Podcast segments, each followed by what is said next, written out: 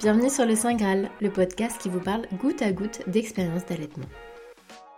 Je suis Mylène Guéraud, blogueuse et créatrice de contenu depuis 10 ans et l'heureuse maman d'un petit garçon depuis le 1er août 2021. Pour ma part, je m'imaginais pas du tout allaiter. Et finalement, je suis tombée dans la marmite. Comme Obélix, mes versions boobs. On se retrouve donc un mercredi sur deux sur le Saint Graal avec un nouvel épisode, un nouvel invité et une histoire sans filtre autour de l'allaitement. C'est parti pour une voie lactée.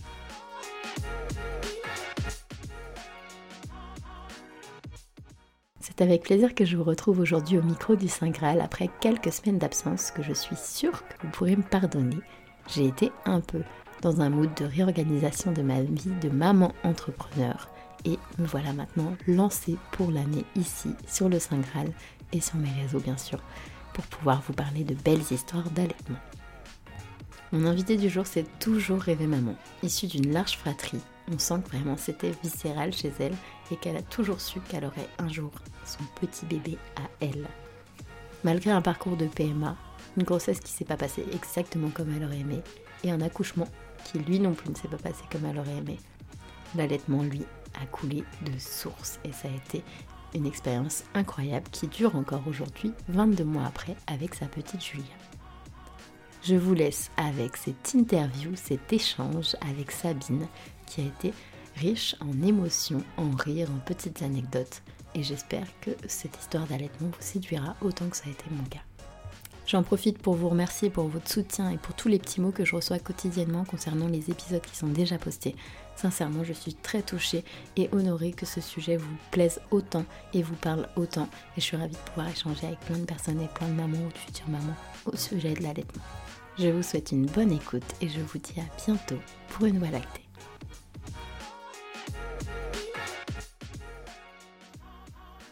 Bonjour Sabine, bienvenue sur le Saint Graal. Je suis ravie de te recevoir aujourd'hui pour parler d'allaitement.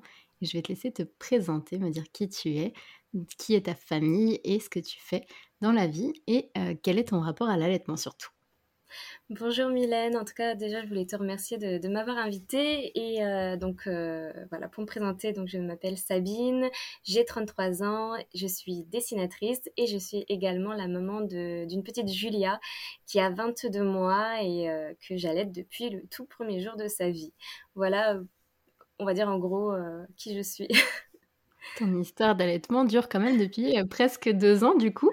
C'est un petit bail. Hein.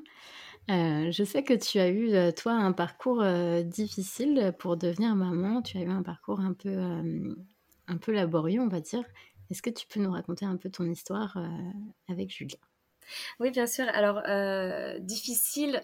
En fait, quand je me compare à d'autres mamans qui ont vraiment eu des gros, gros parcours PMA, j'ai du mal à dire que j'ai eu un, parcours difficile, mais c'est vrai que, voilà, c'était pas facile d'avoir euh, Julia car euh, depuis, euh, depuis toujours en fait j'ai des, soucis notamment hormonaux dont on ne sait toujours pas la cause malgré des, des, examens, des analyses à répétition, on n'a jamais trouvé la cause en fait de, mon souci. Et donc j'ai eu un petit parcours PMA qui s'est qui s'est plutôt bien déroulé parce qu'en deux ans j'ai réussi à tomber enceinte euh, en, sans passer par euh, des étapes trop compliquées parce que euh, j'ai juste on va dire juste entre guillemets une stimulation ovarienne et, et ça a suffi au bout de quelques mois de d'avoir grâce à ça ma fille. Donc voilà.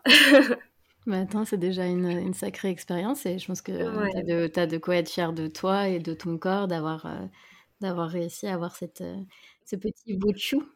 Bah, c'est vrai que sur le moment, la spécialiste donc euh, de, la fertilité que j'ai vue, elle était pas, euh, elle commençait même à me parler d'adoption au bout de quelques mois parce que bah, elle trouvait pas la cause et, euh, et elle voyait que j'avais très très envie d'être maman. Après, j'étais hyper optimiste, bizarrement, c'était assez bizarre. J'étais à la fois terrifiée et à la fois j'étais hyper optimiste dès qu'on commençait un nouveau traitement ou autre parce que j'ai eu plusieurs traitements dont j'ai déjà oublié le nom.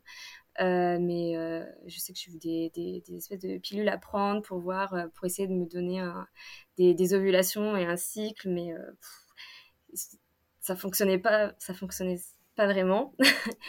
et, et, quand on a commencé la stimulation ovarienne, ça se passait bien. Après, bon, bah, il y a des mois où c'était un peu plus difficile que d'autres émotionnellement, c'était vraiment, émotionnellement, c'était vraiment les montagnes russes parce que euh, à la fois j'étais, euh, il y a des jours j'étais hyper optimiste, j'étais là ouais, je vais, je vais réussir, euh, je vais réussir à être maman et je sais pas, je sentais au fond de moi que qu'un jour je serai maman. Comment je ne sais pas, mais mais voilà, je, je, je viens d'une famille nombreuse et pour moi c'était, enfin, c'était juste pas possible en fait, j'arrivais pas à imaginer que je serais jamais maman. Et puis il y a des jours, bah bien sûr, il y a des jours, c'était c'était vraiment la dégringolade, notamment bah, lorsque lorsqu'on avait passé les délais au niveau des stimulations et que ça allait être les jours de prise de sang pour savoir si j'étais enceinte ou pas, c'était c'était vraiment très dur à chaque fois que bah, je voyais que bah non, en fait, il se passait rien. Donc voilà, c'était c'était un jour ça allait, le lendemain, c'est vrai que pas du tout. Et les hormones, quoi. Je pense que on est on est shooté aux hormones pendant des mois et euh, et, puis de toute façon on n'a plus que ça dans la tête. Est-ce que ça va marcher ou pas et, Ouais, voilà, quand tu as vraiment envie et quand euh, tu t'investis comme ça, forcément, tu plus que ça. T'as plus que ça en tête. Et après, donc, tu es tombée enceinte. Et je suis tombée enceinte. Donc, euh, un mois avant de, de faire... parce que normalement, je devais avoir une insémination. Et mon chéri est tombé malade. Donc il a été, euh, c'était genre une angine ou quelque chose comme ça. Et du coup, à, cause des antibiotiques, bah, on nous a dit, bah non, en fait, euh, on peut pas, on peut pas, on peut pas faire l'insémination parce que votre monsieur doit être au taquet, il doit être en pleine santé. Donc il s'était reporté à trois mois, je crois. Euh, donc j'étais hyper triste parce que je me suis dit, bah, encore, oui, il m'avait dit 70 jours d'attente. Je suis, ah oui, c'est quand même beaucoup. C'est-à-dire que c'est pas tout de suite que j'ai une chance de tomber enceinte. Mais comme j'étais en plein dans les euh, piqûres d'hormones, euh, bah, on n'allait pas stopper. Elle m'a dit c'est pas grave, vous finissez votre votre cycle. Euh, voilà, on fait on fait quand même le déclenchement de, le déclenchement de l'ovulation parce que j'avais aussi une piqûre pour déclencher l'ovulation parce que ça ne se faisait pas naturellement chez moi. Et, et ce mois-ci, bizarrement, on ne sait pas comment, parce que je crois que ma spécialiste était la première surprise, je suis tombée enceinte. C'était positif. Donc, euh, c'était vraiment. J'étais complètement choquée. Enfin, j'étais avant, waouh. Ça marche. C'est marrant, c'est souvent comme ça. Enfin, il y a beaucoup d'histoires de PMA où, euh, quand d'un seul coup, tu penses, euh, tu penses pas que ça va marcher, et ben ça marche et c'est incroyable. Après, je, pense pas que ça soit que dans la tête, loin de là, parce, que, parce que je suis pas des, de, ceux qui pensent que les choses sont dans la tête, mais je pense que des fois, euh, bah, c'est la bonne surprise. C'est la très bonne surprise, d'autant plus que je suis tombée enceinte le 20 février 2020 et un mois après, il y a eu ces histoires de, de Covid et de tout était stoppé. J'ai vu beaucoup de mamans qui ont dû, bah, les centres de PMA se sont, fermés. Enfin, il y a eu plein de choses euh, très compliquées. Euh, et du coup, bah, je me suis dit, mais quelle chance en fait d'être tombée enceinte juste avant tout, tout ça. Enfin, c'était le miracle. C'est vrai, c'était le bon timing. Le bon timing et même, euh, bah, même moi qui, qui ai eu un début de grossesse où j'étais très, très, très, très malade, eh ben, j'étais très contente d'être à la maison et de pas aller travailler parce qu'à l'époque, je travaillais en école maternelle et euh, je, je, crois que j'aurais jamais réussi à tenir le coup avec euh, bah, les petits bébés, enfin les petits enfants de l'école. Euh, je dis des petits bébés, c'est des grands en fait. ils ont trois ans, ils sont grands. je crois que j'aurais vraiment de mal à tenir le coup tous les jours alors que j'étais hyper malade, quoi. C'était, ouais. ouais, non, c'était laborieux. toi, tu as, un peu enchaîné. Tu as, eu, as eu un parcours important pour tomber enceinte. Après, tu as été très malade au début. Et enfin, c'est assez fou cette histoire de t'es tombée enceinte juste avant le mmh. Covid. Enfin, moi, à chaque fois, je me dis, mais ça, c'est des bébés qui veulent absolument être là.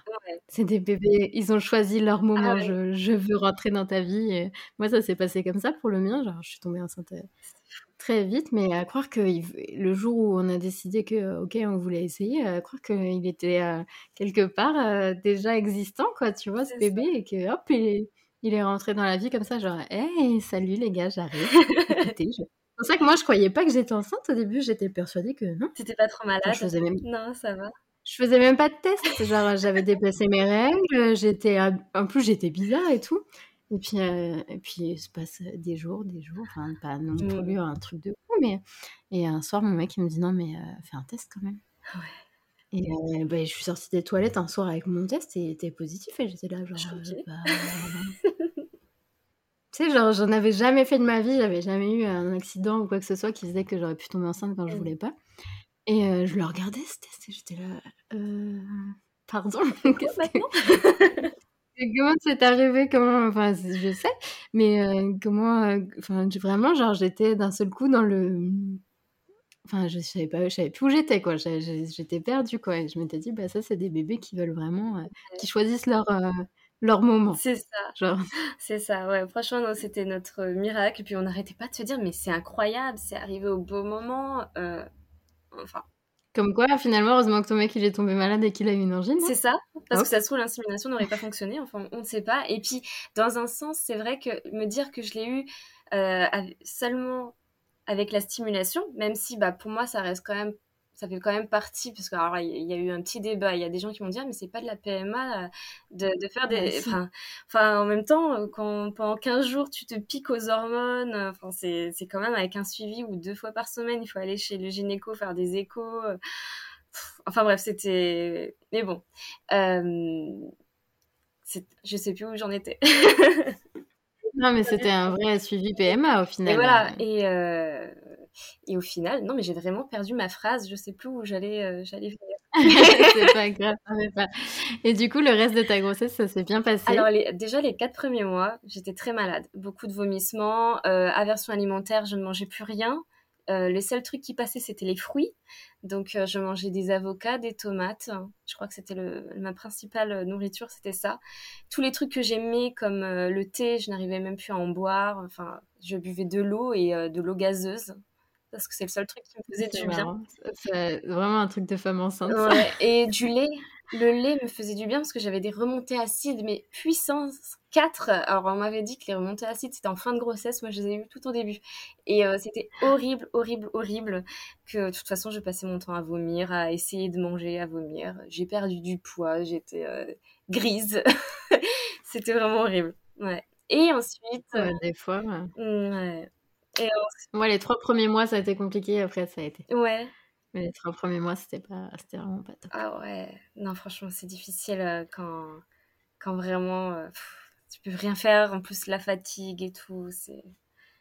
Bah, c'est ça, puis au début, t'as pas, les, pas les bons côtés, entre guillemets, de te dire euh, que tu sens le bébé, tout ça. Au début, c'est un, peu, c'est un peu dur. J'avais l'impression que j'allais la perdre à chaque instant. j'ai, j'ai eu des grosses douleurs ligamentaires au point où j'arrivais même plus à me lever. J'ai cru plein de fois que c'était la fin parce que j'étais pliée en deux. Euh, euh, une fois, j'ai même dû me rendre aux urgences tellement euh, je, je pouvais plus marcher. et après, on m'a dit non, c'est bon, tout va bien.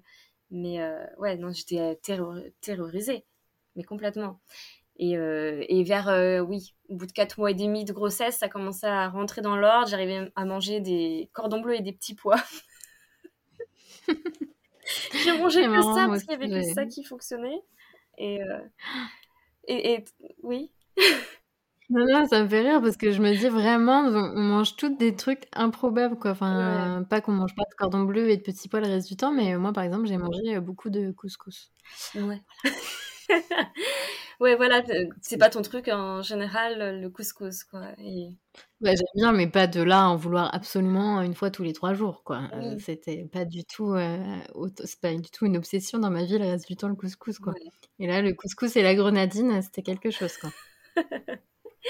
ça va pas du tout ensemble. Je sais pas pourquoi j'étais obsédée par ça. Et puis depuis que j'ai accouché, euh, non, ça me ça me parle pas. Ouais, bah voilà. Bah moi, les petits pois couscous, euh, petits pois euh, cordon bleu, c'est pas trop mon truc non plus. Et en fait, je crois que c'est le seul truc qui, que j'arrivais à garder dans le ventre. Et du coup, bah, je mangeais que ça pour me dire, ça au moins ça passe.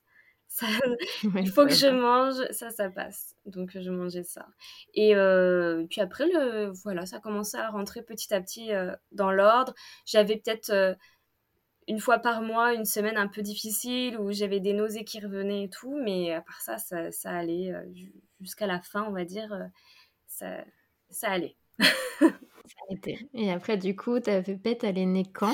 Alors, euh, j'ai jamais donné la date précise de son anniversaire, mais près alors elle est, en elle est née euh, début novembre 2020, début novembre. voilà, donc euh, c'était un petit bébé euh, césarienne parce qu'elle était en siège et elle était trop petite pour, pour accoucher en voix basse, tenter, tenter une voix basse, c'était pas possible avec un bébé aussi petit.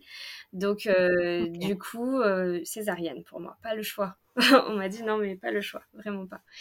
C'était programmé C'était programmé, donc euh, j'étais un peu déçue parce que bah, on- je rêvais d'une voix basse. J'avais pas peur, j'étais le genre de maman qui, et je suis toujours, je pense, qui n'est pas du tout peur d'avoir mal, d'accoucher ou autre. Vraiment, enfin, toutes mes sœurs ont eu toutes deux enfants, sauf la dernière qui est trop jeune, mais euh, on va dire que j'ai trois de mes sœurs qui sont toutes mamans. Elles ont toutes eu des voix basses et, euh, et même si c'était plus ou moins difficile pour certaines, euh, j'avais pas peur. Je me suis dit, bon, bah, Ouais. c'est toujours bien passé, donc il n'y a pas de raison que pour moi ça se passe pas bien. Donc c'est vrai que lorsque j'ai appris que ça serait une césarienne, j'étais trop déçue. Alors j'ai tout essayé hein, pour la faire retourner, mais rien à faire. Ouais, ça, malheureusement, quand ils veulent pas, ils veulent pas. hein. C'est Ouais, trop bien installé, petit bébé. c'est Elle ça. était bien comme ça et du coup, euh, pas envie. C'est ça. Bah, il y avait une, une sage-femme qui m'a dit, vous savez, euh, euh, votre bébé, euh, si elle reste euh, en siège, c'est pour être plus près de votre cœur. Donc du coup, j'ai fait, mais c'est trop Ah. mignon et, euh, et ça m'a, c'est bi- c'est bête, hein, mais ça m'a réconfortée. Je me suis dit, bon, elle veut rester près de mon cœur, c'est pas plus mal. Moi, c'est mignon. Voilà. Non, mais c'est mignon. Moi, j'avais un bébé rêveur. Oh, Donc, euh, j'ai appris ça à l'accouchement, mais euh, tu sais, c'est un bébé qui euh, a bien la tête en bas, mais qui présente quasiment sa nuque. Tellement il regarde le ciel, en fait, si tu veux. et Il, ouais, il est en petit, en boule. voilà, il est un peu en boule. Et ça, on l'a su qu'à la fin de l'accouchement, en fait. Personne ne me l'a dit avant. Ça a conditionné un peu mon accouchement, mais bon, finalement, ça s'est bien passé. J'ai eu de la chance euh, sur la fin, on va dire. Parce que j'ai eu chaud, mais que j'ai eu de la chance. Euh, mais ouais, regarder les étoiles, et depuis, j'arrête pas de penser à ça, au fait que moi, je suis très comme ça, très rêveuse, très dans Mm. l'imagination et tout, et que bah, c'était un bébé rêveur, quoi. C'était euh, c'était marrant. Ça me- je me dis que des fois, ils, sont, enfin, ils font leurs propres petits choix euh, dans le ventre, quoi. Puis, euh, Ouais, c'est- de toute façon, on peut c'est- pas con- contrôler et on peut pas changer les choses. Et puis, j'ai jamais eu l'explication de pourquoi, j'ai pas pensé à demander. Ça se trouve, le cordon était trop petit, elle ne pouvait pas. Euh, Enfin, il y, a il y a plein, ouais, il peut y avoir plein de raisons, plein au de final. raisons, ouais. Surtout qu'elle était, elle était très petite, elle aurait pu se tourner, mais, euh, mais bon, elle a pas fait, c'est pas grave. Écoute, ça fait partie de ton histoire. Mais du coup, euh, comment t'en es venue, toi, à l'allaitement? Est-ce que c'est quelque chose que tu voulais euh, avant d'être enceinte? Est-ce que ça t'est venu pendant ta grossesse? Est-ce que ça s'est décidé euh, sur le tard? Comment comment t'en es venue à allaiter ta fille? Alors, l'allaitement, pour moi, c'est quelque chose de, bah, je me suis jamais posé la question, en fait, si j'allais allaiter ou non mon bébé. Pour moi, en fait, c'était, c'est, je crois que c'est dans mon, dans, mon histoire, enfin, ma mère nous a tous, on est six enfants, et euh, elle nous a toutes, euh, elle nous a tous allaités. Euh, plus ou moins longtemps, ça dépend des, enfants, mais on a tous été allaités. J'ai, vu ma maman allaiter, j'ai vu mes sœurs allaiter, elles ont allaité également. J'ai des amis autour de moi qui allaitent, et du coup, en fait, pour moi, bah, c'est c'est même pas j'ai été conditionnée en me disant bah non de toute façon pas le choix j'allaiterai. C'est en fait c'était naturel pour moi. C'était l'allaitement je j'ai même pas réfléchi. C'était je voulais allaiter mon bébé et c'est ce que j'ai fait. Donc euh, j'en suis super euh, fière. C'est marrant comme quoi le contexte peut jouer euh, vraiment beaucoup parce que tu vois, toi, tu as vu une histoire, une histoire d'allaitement avec ta maman, euh, de plusieurs allaitements, tu as vu des gens autour de toi qui allaitaient, enfin des femmes autour de toi qui allaitaient. Et du coup, euh, bah, quelque part dans ton cerveau, ça a fait son chemin, dans ton, ton cerveau, dans ton cœur, même si on peut faire le choix tout à fait contraire, c'est pas, c'est pas une raison. Mais euh, moi, par exemple, j'ai pas été allaitée. Euh, ma mère, elle a allaité ni mon frère ni moi. Euh, puis j'avais pas spécialement d'exemple d'allaitement. Ou alors dans mes amis, le peu d'amis qui avaient eu des enfants à ce moment-là, bah il y avait eu des histoires qui n'avaient pas fonctionné pour la plupart. Et du coup, moi, je m'étais pas projetée sur un truc d'allaitement. Et euh, ma belle-sœur a eu une, petite fille, euh, la femme de mon frère, a eu une petite fille quelques mois avant moi. Et Mm. du coup, euh, elle, elle l'a allaitée. Un allaitement plutôt long, puisque ça s'est terminé il n'y a pas très longtemps. Et, et, je pense que ça a beaucoup joué dans ma, ma décision parce que genre moi je voulais pas. Je crois que je voulais. C'est un truc que je voulais pas parce que je me projetais pas. En fait, j'avais aucun exemple autour de moi et qu'il soit positif ou négatif. Finalement, j'arrivais pas à, me créer une visualisation du, de ce que ça pouvait être. Et moi, je suis complètement tombée dans le bain. Ouais. Genre, ça a été le coup de foudre, cette relation avec mon bébé, ça a été incroyable. Et c'est drôle comme quoi des histoires opposées peuvent mener finalement à un parcours assez similaire, puisque je pense que là, je suis partie pour, pour continuer avec le mini zanzan pendant un moment, puisque lui, il n'a pas l'air de vouloir lâcher du tout le sein, même quand j'ose envisager le biberon. si je suis pas là, il va le prendre, bien sûr. Mais il y a moyen que moi, il me regarde et qu'il me le jette, quoi. Ouais, non, merci, maman. Je suis. Mais maintenant, il se sert, on en arrivait à l'âge où il C'est ça, voilà. et, et moi, pour le coup, je trouvais ça plus facile et plus doux au début parce que moi, Brutus, avec ses 10 kilos qui s'accroche à mon t-shirt, des fois, je suis là, pardon, monsieur, excusez-moi, j'aimerais récupérer ma propriété. Pourrais-tu arrêter de te jeter sur moi comme ça? Et en même temps, une fois que je l'ai au sein, je suis, je suis fascinée. Je suis fascinée par ce petit, ce petit mammifère qui vient téter comme ça. Et puis, puis, je suis fière de mon corps. Je me dis, c'est incroyable de produire, bah voilà, de produire ce C'est fou. Moi, je, J'adore ça, j'adore allaiter, j'aime trop ce moment-là. Même si je suis occupée à faire quelque chose, euh, quand elle arrive et qu'elle veut sa tétée, bah, je sais pas, je me sens bien. On est bien toutes les deux, donc euh, c'est le plus important. Et, c'est vrai que bah, dès le début, on m'avait mis en garde un petit peu à la maternité, comme c'était un petit bébé. Euh, on m'a dit, euh, et qu'en plus j'ai une césarienne, on m'a dit ça va peut-être être un petit peu compliqué au début euh, pour, euh, pour l'allaitement. Donc je, me souviens lorsque je suis sortie du bloc après avoir été césarisée, lorsqu'on m'a apporté mon bébé, déjà c'était magnifique. je voyais enfin ma mmh. fille, enfin je la, je la voyais un peu plus longtemps que deux secondes après l'accouchement. Euh, et, là, quand on m'a demandé euh, est-ce que vous voulez faire la tétée d'accueil, j'ai fait c'est possible. Et euh, on me l'a mise sur moi. Et là, mais direct, elle a pris le, sein. C'était incroyable. Elle savait ce qu'il oh, fallait faire. Et, et c'était magnifique. Franchement, c'était magnifique. Bon, après, j'ai vomi toutes mes tripes parce que j'ai très mal réagi à l'anesthésie. Mais ça, c'est une autre histoire. Mais c'est moi aussi, je trouve ça incroyable le moment où ils sont, où c'est instinctif chez eux et euh, où ils y vont. Tu sais, c'est comme ces vidéos où on voit le bébé qui il monte au sein comme ça. Et je suis genre, mais tu viens de sortir, tu sais déjà où tu vas. C'est incroyable. Tu as eu un panneau de direction. À l'intérieur, il y a, y a, un panneau avec des boobs. Comment ça se passe C'est par là, les gars, c'est par là. Allez-y tout de suite. Mais moi, j'étais fascinée. Et je pense que c'est ça qui a, a, fait qu'après, j'ai eu euh, tellement envie. C'est que j'avais l'impression que c'est ce qu'ils voulaient aussi. Mais ouais.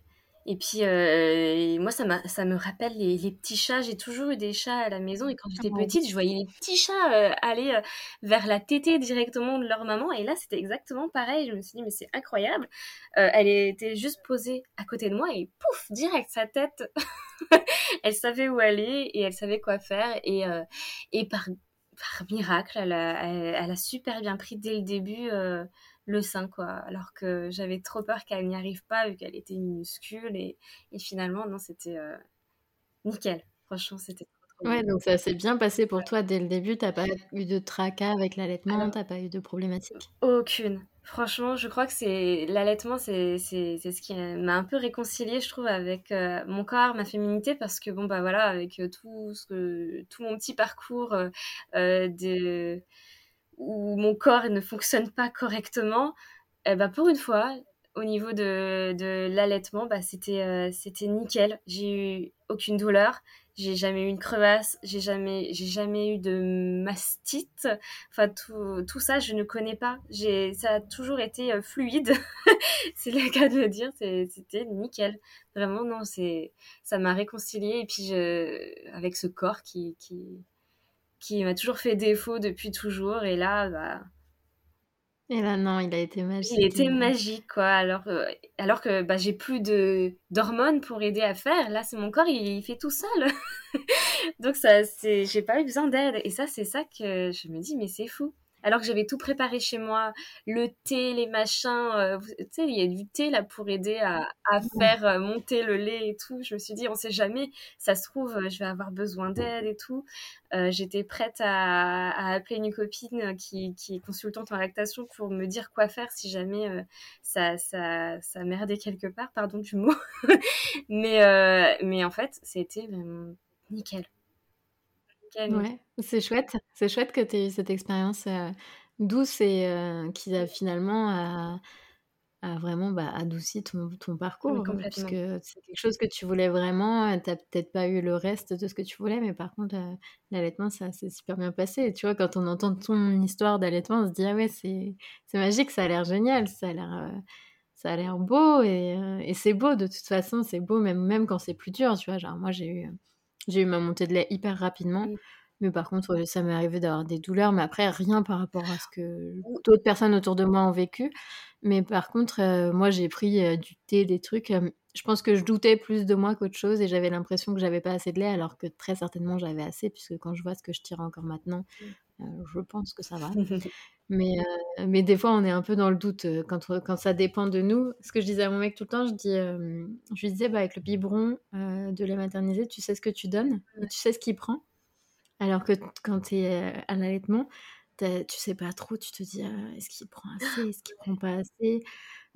après, moi, pourtant, je faisais l'allaitement à la demande, donc, donc de toute façon, il prenait quand il avait envie.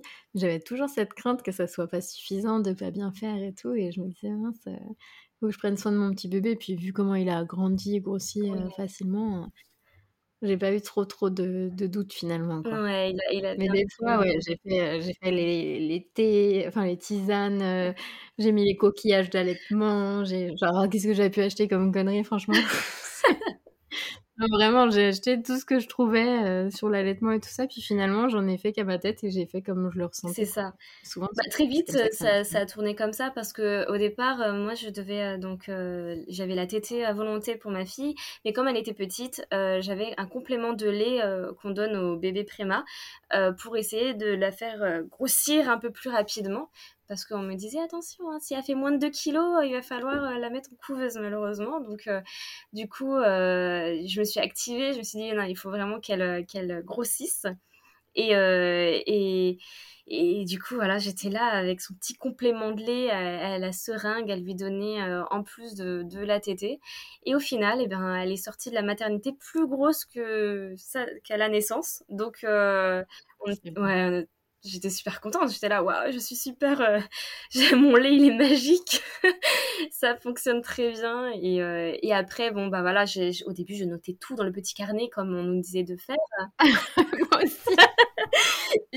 mais pour un, pour un deuxième, je, je, me dis, mais pour un deuxième, c'est bon, ça suffit. Je pense que je partirai jamais dans des histoires oh, comme ça. Maintenant, tu sais que j'y pensais plus à cette histoire, et maintenant que tu parles de ce petit carnet qui était très stressant, j'étais là, oh, mais moi aussi, je l'ai quelque part dans, quelque part dans mon bazar. Ah, le euh, stress. du coup, euh, mais c'était tellement stressant quand j'y pense, alors que, euh, alors qu'en plus quand tu fais à la demande, bah, c'est ça, c'est ça. Alors moi j'étais là à noter dans mon petit carnet, et puis les fois où j'oubliais parce que bah, t'es trop fatiguée, t'es là, oh, mais je sais plus à quelle heure je lui ai donné. Euh. Oh là là, non mais et à bout d'un moment, je lui ai pas donné, je lui ai pas donné au secours. Le pire c'est que je crois que je l'ai fait longtemps, j'ai fait au moins plus d'un mois. Ah ouais, tu t'es donné. Ah alors, moi, je pense que je suis indisciplinée au possible et je l'ai pas fait longtemps après la mater. Oh là là. Euh. Mais après, j'ai lâché prise. Je me suis dit non, non, non. À bout d'un moment, c'est très bien. Elle sait quand elle a faim. Euh, quand à la fin, elle, elle, a son petit pleur de faim. Euh, et, et, voilà. Depuis après, je me suis plus pris la tête. Et, euh, et ça a été très, très bien, quoi. Jusqu'à ce qu'elle commence à manger. Et ça a été. ouais. Et toi, du coup, tu l'as, hum, tu l'as gardé à temps plein ou tu as eu besoin de tirer à l'été ou quelque chose comme ça? Alors, j'ai, j'ai essayé de, de tirer mon lait pour que papa puisse participer.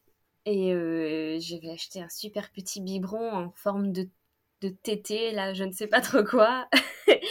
Moi aussi. Et, euh, et en fait, elle n'a jamais voulu prendre. Elle a pris une fois, avec difficulté, et elle a plus voulu le reprendre après. Donc, euh, même quand je n'étais pas là et que papa essayait de lui donner, elle voulait pas. Et du coup, bah, en fait, on a abandonné l'idée. On s'est dit non, bah, c'est pas grave. Euh, euh, de toute façon, je n'ai pas de place en crèche. Donc, je, la garde à la maison. Je vais me débrouiller. Et puis, je, je m'absenterai pas plus quand elle est toute petite. Puis après, elle grandit, elle arrive à, à, faire sans maman maintenant, à attendre un peu plus quand, quand il faut, quoi. Ouais, c'est ça. Mais du coup, elle a jamais pris de biberon. Elle, a- bah non, une fois, mais euh, c'était pas trop. Et depuis, non. Non, et depuis, non. Maintenant, elle boit des verres d'eau. Ah bah oui, moi aussi, il boit des verres d'eau. Cette obsession pour les verres, hein, c'est incroyable. Voilà. Mais euh, moi, je l'ai laissé à la crèche à trois mois et demi, euh, deux jours par semaine. C'était pour sécuriser, sécuriser ma place en crèche, Mm. euh, que je n'ai plus depuis d'ailleurs. Mais il n'a jamais voulu un biberon avant d'aller en crèche. Alors, on en a acheté euh, au moins six marques différentes pour te dire. Euh, on a tout essayé, euh, que je sois là, que je sois pas là, de le faire donner par son père, par sa grand-mère, par un copain, une copine, n'importe qui. C'était le refus catégorique, mais vraiment catégorique. Et là, j'ai commencé à stresser, j'avais la goutte et tout ça. Et on fait l'adaptation en crèche. Au bout du troisième jour ou quatrième jour, on te dit de le laisser la matinée, quoi. Et du coup, bah, je le laisse avec mon, lait tiré, mon biberon, enfin mon lait tiré, et je leur dis, bah, il veut pas de biberon. Euh, elles m'ont dit, euh, on verra, ouais. tu sais, j'ai senti, j'ai senti le truc, euh, le truc de, ouais, ouais, t'as raison. Et je me suis dit, quelle insolence. Je suis partie. Je suis revenue stressée de me dire, parce que moi, j'étais pas stressée, j'ai eu vite confiance en les personnes qui le gardaient, mais par contre, je me suis dit, mais s'il mange pas Le psychopathe, il allait pas se laisser euh, mourir de faim de toute façon, puis c'était que 3 heures. Et, euh, et, je suis revenue, bah, il avait éclaté le biberon. Ah ouais. Et euh, sans broncher, et du premier coup. Et je leur dis, mais il a tout bu. Elles m'ont dit, bah ouais, du premier coup. Dans le vieux biberon tout nul de la crèche en plus, quoi. Zéro forme de boobs, rien, rien. Biberon plus classique, tu meurs, quoi. Et, euh, et je l'ai regardé et je suis ah ouais, vraiment, c'était parce qu'il voulait pas, quoi. Ils m'ont dit, oui, oui, mais c'est tout le monde. Bah oui, non, parce que c'est pas maman. Si maman elle est là, c'est mort, ça marche pas. Et en fait, depuis, bah, il prend le biberon avec son père. Si je suis pas là, il va prendre le biberon Ouais. avec son père, quoi. Enfin, après, des fois, il en veut carrément pas. Genre, tu vois, ma belle-sœur, elle l'a gardé dimanche soir. Il a pas voulu le biberon le soir. Il a pas bu de la nuit. Et enfin, il avait tété avant que je parte à 20h et quelques, mais après, il a pas bu de la nuit. Comme quoi, il peut se passer de tété la nuit. oui, Euh, et, le matin, et, et le matin, il a bien voulu le biberon, il l'a dégommé. voilà. Bon. Et par contre, il est capable d'attendre et de se, et se, se réguler, quoi. Mais ça m'avait fait rire cette histoire parce que souvent on me dit Mais comment t'as fait pour la crèche? Sur Insta, on m'écrit, on me dit Comment t'as fait? Parce que euh, mon bébé, il veut pas le biberon. Dis Bah, c'est pas parce qu'il le veut pas chez vous qu'il le voudrait pas ailleurs. C'est comme quand ils tapent leur meilleure sieste quand ils sont chez la nounou. Le mien, il dort pas chez moi. Chez la nounou, il fait 3 heures de sieste, Et hein, oui. en s'endormant en une minute. Bien sûr. Non, mais c'est- jamais pareil. Moi, je me souviens, c'était en école maternelle. euh, en début d'année, on avait souvent des tout petits qui avaient des couches. Et euh, nous, à l'école, bah, normalement, ils, ils sont censés être propres. Du coup, les parents, ils me disaient, ah, il, fait, il, fait, il va se faire sur lui. Alors, j'ai pas mis de couche aujourd'hui, mais il va se faire pipi dessus et tout. J'ai fait, Faites, faites-lui confiance. Il va pas se faire pipi dessus. Et en général, Ouais. les petits, ils se faisaient pas pipi dessus. Donc euh, c'est différent quand il y a les parents et quand les parents ne sont pas là, les enfants ils, ils vont pas faire la même chose. Et en général, ces petits enfants là, au bout d'une semaine, euh, à l'école, il n'y a plus d'accident. Ça, ça va très vite. Voilà. Donc euh, je pense que c'est pareil avec les tout petits, Moi, ça euh, me frustre, ça, ça. Ça me frustre que ça soit pas pareil chez les autres et tout. Genre, des fois, quand euh, je sais qu'il peut très bien dormir euh, chez la nounou, euh, et ben quand il dort pas avec moi, qu'est-ce que je suis frustrée, qu'est-ce que je suis grognon. Je me dis, mais c'est pas juste. Et, euh, et en fait, c'est juste que bah, ils n'ont pas le même comportement parce qu'ils n'ont pas le même, euh, le même relationnel, c'est ça. simplement. Il n'y a pas l'aspect affectif. Donc euh, je pense que s'il n'y a pas la, si- s'il y a pas le parent référent, euh, c'est c'est- Ouais, c'est ça. Et puis moi, il est très proche, euh, très très proche de moi. Il y a- c'est ça. je pense que l'allaitement joue peut-être beaucoup, mais c'est un bébé qui est très très euh. En demande de sa maman. C'est pour ça que j'espère avoir une petite place en crèche à un moment. Là, je, je, je bataille pour, euh, pour me trouver juste un ou deux jours euh, par semaine. Moi, c'est surtout pour, euh, pour les repas du midi parce que j'ai un, une petite fille qui, qui ne saute pas sur la nourriture. Donc, j'aimerais qu'elle qu'elle mange un peu plus de tout. Et, et je me suis dit peut-être que ça va l'aider de voir d'autres enfants manger. Donc, Ouais, voilà. Rien que ça, j'aimerais bien qu'elle euh, avoir une petite place en crèche pour ça, pour qu'elle puisse euh, un petit peu se détacher de la tétée aussi, euh, même si j'ai pas envie de la sevrer, hein, mais c'est juste pour qu'il se passe un peu. Parce que je vois bien à la maison, euh, là, si, si je suis à la maison et que, par exemple, j'ai décidé de rien faire l'après-midi et de, de, me poser dans le canapé à lire ou à dessiner, bah, en fait, elle va me voir facilement dans le canapé, elle va arriver à côté de moi toutes les heures pour se faire une petite tétée. Et, et ça, je me dis non, ça, non, non, non, c'est pas possible. Moi aussi, il fait ça maintenant. Il, euh, il est très, euh, il va pas téter longtemps, mais il va venir euh, quémander hyper souvent. Et je trouve que ça, c'est une, c'est une, une période pas facile. Ouais, je, exact. je suis pas fan du côté, il vient deux secondes et il repart quoi. C'est vraiment oh deux secondes. C'est pas, pas, pas, la fontaine ici. Hein. ça suffit, mon grand. Et en même temps, bah, t'as pas envie de le frustrer, donc c'est compliqué euh, quand t'as toujours fait à la demande de dire euh, stop, maintenant c'est le matin et le soir. Moi, je, je me sens pas prête à rentrer là-dedans tant que je le garde, euh, parce que je le garde encore une grande partie du temps. tant que je le garde, j'ai pas de raison de. C'est ça. De pas lui offrir ça, donc même si c'est fatigant et frustrant, bah, je me dis bon. Mais oui, du coup, alors j'essaie de, de, de, lui expliquer parce que bah, quand même, madame, a, a, la petite dame a deux ans bientôt. Donc, euh, j'essaie de lui expliquer qu'on ne peut pas prendre la tétée tout le temps, euh, qu'il faut attendre d'avoir un peu plus faim ou je ne sais pas, parce que sinon, euh, elle le ferait tout le temps. Alors, même quand on se promène dans la rue, elle est sur sa trottinette et à bout d'un moment, elle va me regarder en disant Tétée? Mais on va peut-être attendre un petit peu. Mais non, sinon, c'est tout le temps. Bon, ça va, la nuit, ça s'arrange. Ça s'arrange parce que c'est un petit peu moins souvent. Mais mais bon, c'est compliqué en fait quand on n'a pas envie de sevrer son enfant de force et en même temps euh, lui faire comprendre que euh, que qu'il faut faire un faut espacer. voilà qu'il faut espacer c'est compliqué hein, parce que ouais, c'est le nerf de la guerre hein. je trouve que c'est vraiment la problématique passer euh, passer un an je trouve que enfin tu vois genre moi j'en suis à me dire un jour sur deux de toute façon je me dis j'arrête tout et puis et puis non j'arrête pas quoi enfin mais mais je me dis c'est compliqué de gérer ce côté, euh, surtout quand on les garde, de gérer ce côté, euh, non, maintenant, il faut diminuer, il faut que ça soit moins la nuit. Moi, je me dis que peut-être si c'était plus la nuit, on dormirait mieux. Et puis chez moi, le sommeil, c'est le, la, problématique numéro un. Du coup, bah, c'est un peu frustrant, quoi, parce que tu sais pas trop par où passer. Et en même temps, je me sens pas du tout prête à arrêter, quoi. Ouais, je comprends. Je vois totalement. Pour l'instant, je suis, je suis pas prête. Vraiment, je me dis que l'allaitement, ça a été tellement... Euh, ma bouée de sauvetage dans, une, dans un postpartum euh, qui a été parfois un peu compliqué, que je me dis que si j'arrête, euh, je, vais, je vais à nouveau euh, mal vivre certaines choses et, je suis pas prête, je suis pas prête de quitter cette relation. Et un jour, la maman de mon chéri m'a dit, tu sais, il, t'aimera tout autant et il te fera des câlins à la place. Et pourtant, elle, elle a allaité son fils longtemps, donc elle comprend. Elle m'a dit, si c'est parce que tu crois que tu vas perdre quelque chose avec ton fils, c'est pas le cas. Et c'était très juste, c'était très vrai, et ça m'a fait du bien d'entendre ça. Mais pour l'instant, je me sens pas capable. Ah, je, veux perdre ce truc avec mon bébé où je me sens. Euh, tu vois, toi, tu dis que tu t'es réconcilié avec ton corps, et moi, ça m'a réconcilié avec mes capacités de maman, je pense. De me dire, je sais faire ça. Il y a des choses que j'ai pas l'impression de savoir faire. Je sais pas le faire dormir, je sais pas plein de choses. J'ai peut-être pas la meilleure des patiences des fois. Mais, à côté de ça, j'ai un bébé qui est super souriant, super épanoui, donc ça doit le faire.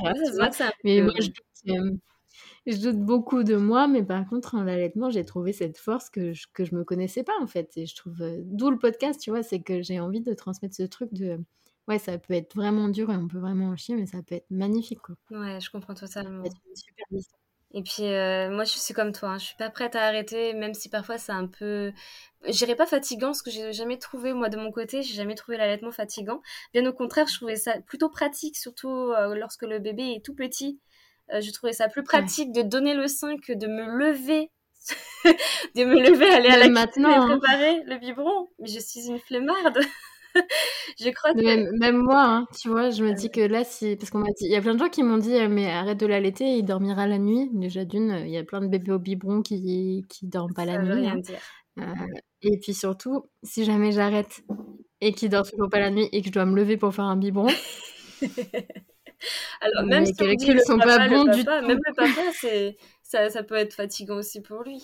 Donc, c'est lui qui se lève pour aller au bureau. Moi, je travaille à la maison. On va dire que ça peut aller. Euh, moi, mon mec, il se réveille pas à la nuit, donc euh, dans tous les cas, il sort de l'équation nocturne. Mais, euh, mais moi, si je dois d'un seul coup me lever à là, presque 14 mois, me lever pour lui faire un biberon, je pense qu'on m'a perdu que je vais faire la gueule à tout le monde. Ah non, mais c'est je vais là, genre, ne me parlez pas, ne me parlez pas, ne me parlez pas. Casser mon sommeil, si je me lève, déjà j'ai du mal à me lever pour aller aux toilettes la nuit.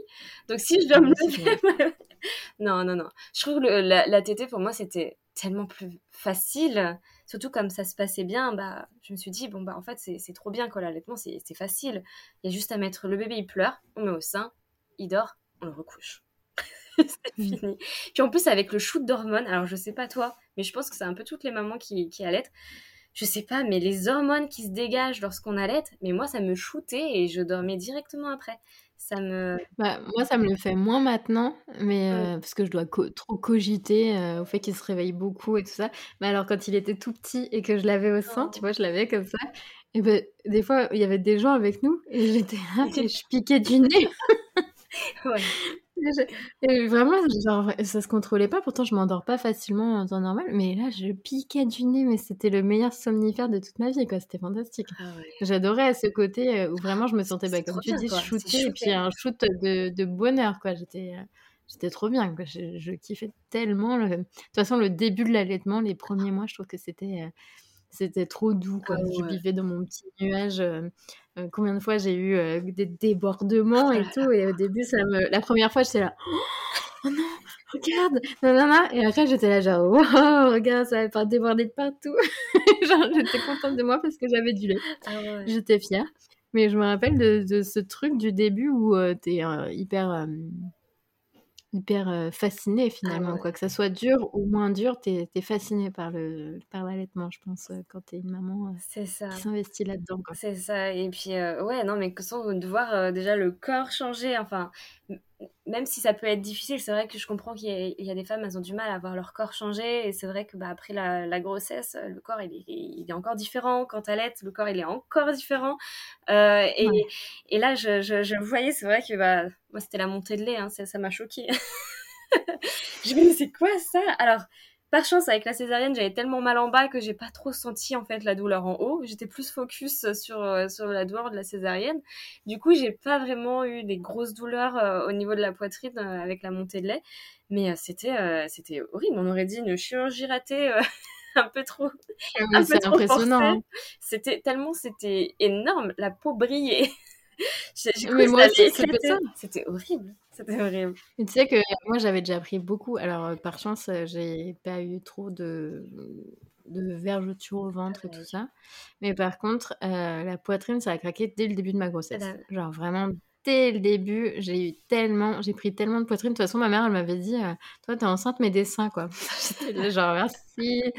mais c'est vrai, j'avais pris tellement de poitrine. C'était un délire. Après, je partais pas d'un gros bonnet du tout, mais du coup, j'avais pris, c'était déjà énorme. Et quand j'ai eu ma montée de lait, le truc, mais j'étais là, genre, ça va aller jusqu'où, les gars? Genre, j'étais pas prête. J'avais pas du tout prévu si gros, si imposant. Et après, bah, ça s'est apaisé avec le temps. Mais je me suis dit, mais waouh, mais mais il y a combien là-dedans? Je me disais, il est censé boire un petit peu au début.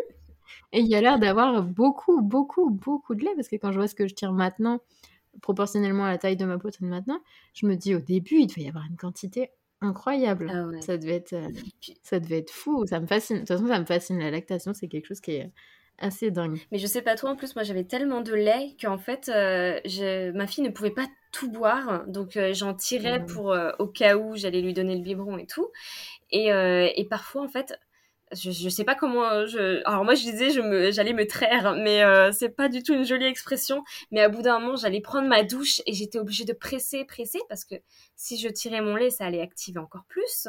Donc je moi aussi j'ai fait et du coup j'étais là comme ça en train de de de d'appuyer fort pour faire couler euh, du lait tellement bah, j'étais c'était plein plein de chez plein. De toute façon j'ai j'ai j'ai j'ai fait et j'ai eu beaucoup de lait et j'ai fui très longtemps, jusqu'à ah ouais, bien un an de, de, de Julia, je, je, je, je fuyais Moi, franchement, là, je crois qu'on n'est pas loin. ça arrive encore, de temps en temps, ça peut arriver.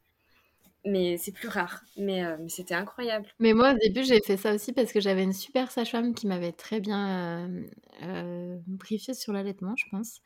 Et, et elle m'avait parlé de l'expression manuelle pour pas tirer son lait. C'est ce que tu faisais. Voilà, moi je savais pas, voilà, je savais pas comment comment voilà, je pressais mon sein. Et, euh... et ben, c'est exprimer son lait, mais moi aussi je dis traire, ne t'en fais pas. euh... c'est pas grave du moment que l'image nous parle. Mais du coup, ouais, j'allais sous la douche et j'appuyais sous l'eau chaude pour, euh, pour évacuer le surplus parce que bah, après, ça s'emmagasine et c'est là que tu risques d'avoir des engorgements et tout ça. et que c'est pas terrible, terrible. Et, mais, dans un sens, j'étais un peu, un peu triste parce que je me disais, mais tout ce lait, en fait, que je suis obligée de jeter parce que je savais pas comment le récupérer. Euh... mais à un moment, il en, il en, va de ta lactation, il faut aussi faire les choses euh, en bonne intelligence et se dire que c'est pour plus tard, quoi. C'est ça. C'est ça. Et après, j'ai découvert qu'on pouvait euh, faire des dons de lait. Alors malheureusement, je ne l'ai pas fait. Je pense, j'étais, j'ai eu un postpartum un peu, euh, un peu compliqué dans le sens où euh, bah il y a des jours ça allait, des jours un peu moins. Du coup, c'est vrai que je me suis pas renseignée là-dessus et, et, et, parfois je regrette, je regrette un peu parce que je me suis dit vu que j'ai eu un allaitement qui s'est bien passé, c'est vrai que je, si j'aurais pu, j'aurais bien, j'aurais bien voulu pouvoir faire un don de de lait euh, dans, dans, dans, les hôpitaux. Quoi. Ça, ça aurait, je pense que ça, ça Écoute, peut-être que c'est quelque chose que tu referas un jour si, as, si tu veux un autre enfant et tout ça. Donc, euh, c'est pas perdu. Moi aussi, je m'étais renseignée sur le sujet. J'avais même appelé et tout ça. Et euh, je sais pas, c'était hyper laborieux de joindre quelqu'un. Et du coup, bah, après, on a eu des impératifs perso et ça s'est pas fait. Et puis après, j'ai eu moins de lait. Hmm. et du coup, bah, voilà. Bon, une prochaine fois, je pense que je, m'y attellerai avec plaisir euh, de me dire que, que je donnerai mon lait pour des petits bébés préma. Ouais, ça c'est quelque chose qui, qui m'aurait bien plu finalement euh, euh, de, de, faire. Mais bon, c'est pas trop tard, on ne sait jamais, peut-être une prochaine fois, si, si tout se repasse aussi bien. Écoute, il n'y a pas de raison. je pense qu'après, le corps, il est il est... Après, il peut y avoir des allaitements complètement différents, mais ton corps, il peut aussi très bien se souvenir de l'expérience et, et, relancer la machine dans le même ordre, quoi. Oui. Bon, alors faut enchaîner, quoi. Moi, je dis ça, j'ai envie de me rouler en boule quand je dis ça. Mais non, non. du coup, ouais, superbe histoire d'allaitement pour toi. C'est assez beau à voir. Je suis assez émue de, de te recevoir et d'entendre cette belle histoire d'allaitement après cette histoire compliquée de, de grossesse. Mmh. Et euh, toi, dans la vie, tu es euh, dessinatrice, illustratrice. Oui. Je sais pas comment tu dis. Oui, dessinatrice, on peut dire. Et, euh, et, tu fais des très belles illustrations des anniversaires de Tété, oui. que moi je trouve formidables. je les partagerai sur le, sur le Insta de, du Saint Graal pour pouvoir montrer un peu ton travail. Mais je trouve ça super beau et à chaque fois, je l'ai vécu comme, comme un trophée. Je sais pas comment toi tu l'imagines, mais je pense que pour les femmes qui, euh, qui voient tes illustrations, vraiment il y a ce côté euh, où ça fait euh, six mois. Et moi, à chaque fois, je me dis, ouais, ça fait déjà six mois ou déjà 12 mois ou déjà, tu vois. Et je me dis, c'est génial, c'est magnifique de pouvoir célébrer, célébrer bah, chaque allaitement, peu importe que ça dure deux mois, trois mois, six mois, deux semaines, c'est déjà, déjà quelque chose de de beau et c'est déjà un énorme don de soi. Et euh, je sais pas pour quelle raison tu fais ces, illustrations. Alors, euh, en fait, la première illustration que j'ai faite euh, pour les anniversaires de Tété, c'était pour les neuf mois, il me semble. Ça faisait neuf mois que je faisais bah, l'allaitement pour ma fille. Et c'est une amie en fait qui m'a fait découvrir euh, les anniversaires de Tété, ce que je connaissais pas du tout. Et elle m'a dit ah si, comme les mariages, ils font euh, des anniversaires de Tété. Et j'ai fait ah c'est trop chouette.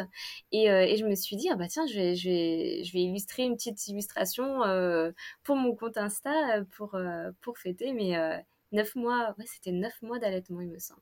Et, euh, en fait, j'ai vu que ça avait vachement plu. Euh, il y avait plein de mamans qui me disaient Oh, est-ce que tu pourras faire les trois mois? Est-ce que tu pourras faire les deux mois? Et, moi, ça fait, ça fait huit mois. Et du coup, je me suis dit ah, bah, Pourquoi pas euh, faire les illustrations des tétés? Comme ça, bah, je pourrais. Enfin, toutes les mamans pourront un peu fêter leur anniversaire de tété.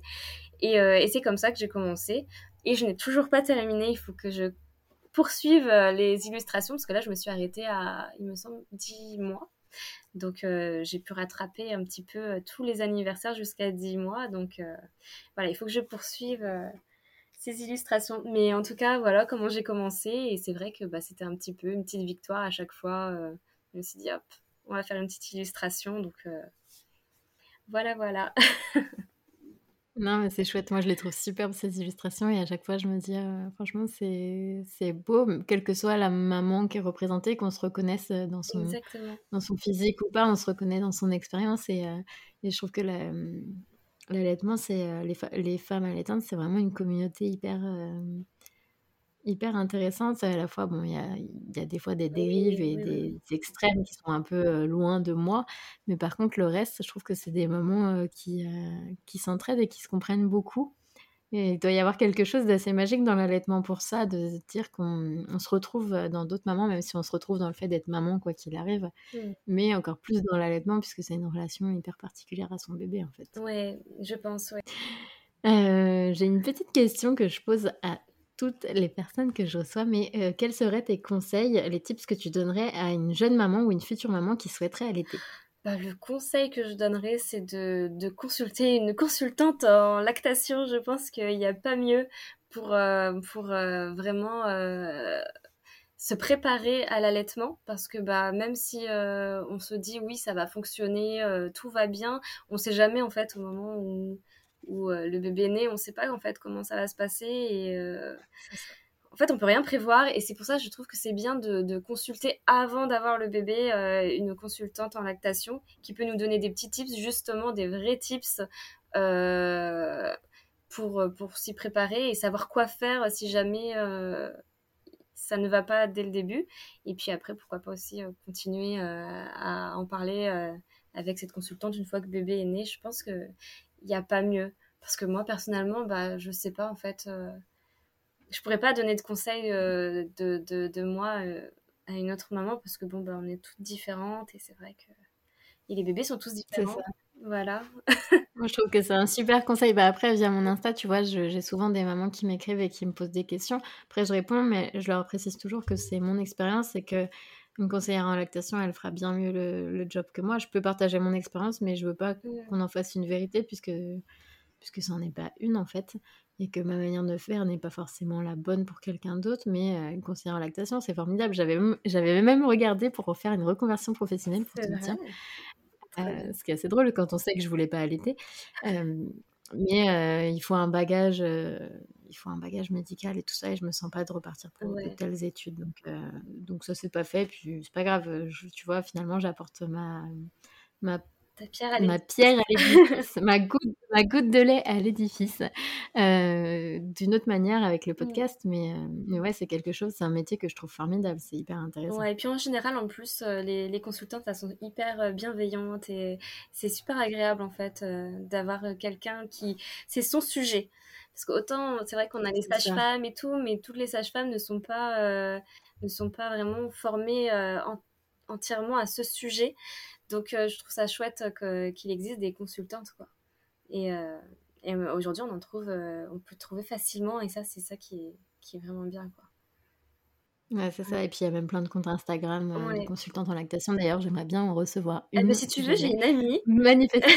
Eh ben, écoute, manifeste-la. je, je, vais te l'envoyer. Je t'enverrai son contact. Et en plus, elle a un compte Instagram. Elle en parle. Elle parle beaucoup d'allaitement, évidemment. Et, et je, je, suis certaine que ça lui ferait vraiment plaisir en plus. Écoute, je la contacterai avec plaisir. Ça serait très chouette de recevoir une consultante une prochaine fois.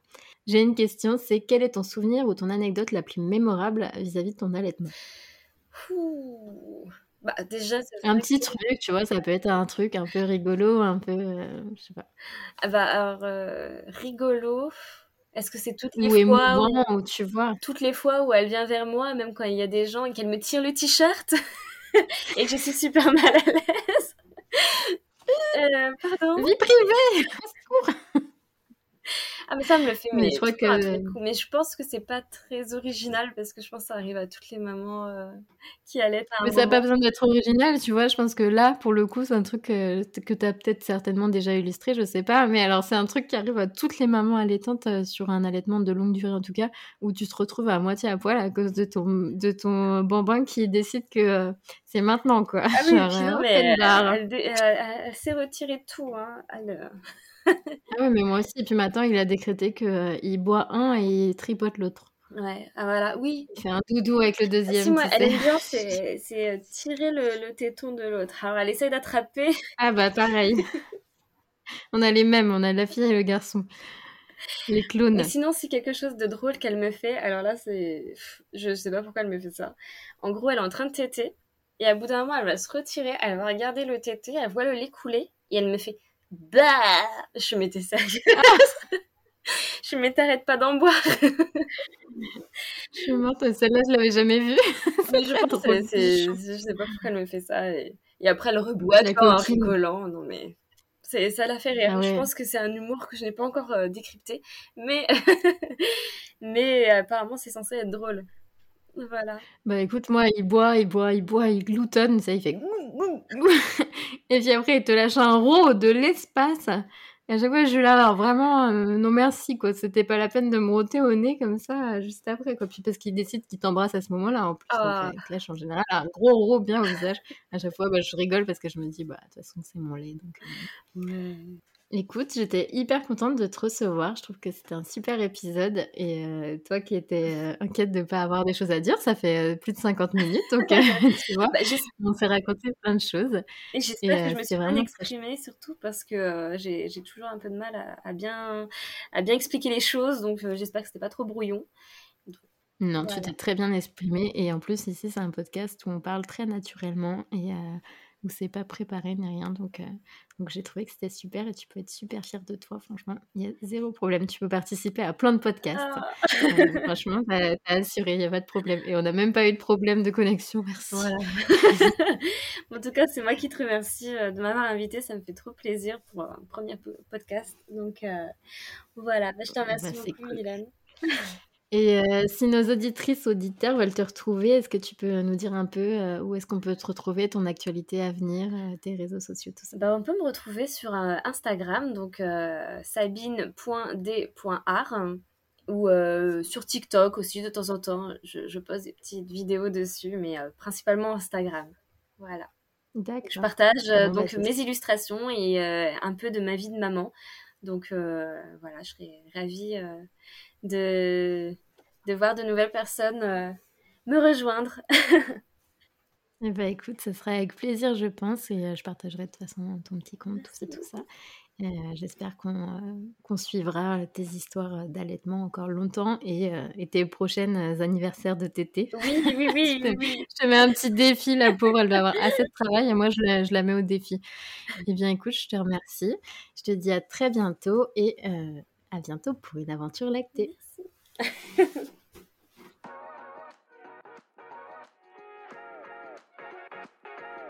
Un grand merci Sabine, j'étais vraiment ravie de te recevoir aujourd'hui et de pouvoir écouter ton histoire si résiliente et si optimiste pour ce petit bébé que tu souhaitais vraiment, vraiment, vraiment avoir et pouvoir allaiter. Et je suis enchantée d'avoir pu écouter cette belle histoire d'allaitement qui a coulé de source, comme je vous le disais. Et je trouve ça incroyable à quel point ça peut t'enchanter et ça peut te motiver dans la vie. Donc voilà, je suis ravie d'avoir pu écouter cette histoire de maman allaitante qui l'a fait avec tout son cœur et qui savait qu'un jour elle allaiterait ce fameux petit bébé. Ici, on aime les belles histoires de lait maternel, mais aussi de tire-lait, de biberon et plus encore. Alors à très vite pour un nouvel épisode lacté sur le 5 N'hésitez pas à faire vivre le podcast en partageant cet épisode sur vos réseaux sociaux, mais également à lui mettre 5 petites étoiles sur Apple Podcast, car comme vous le savez, c'est comme ça que la magie opère.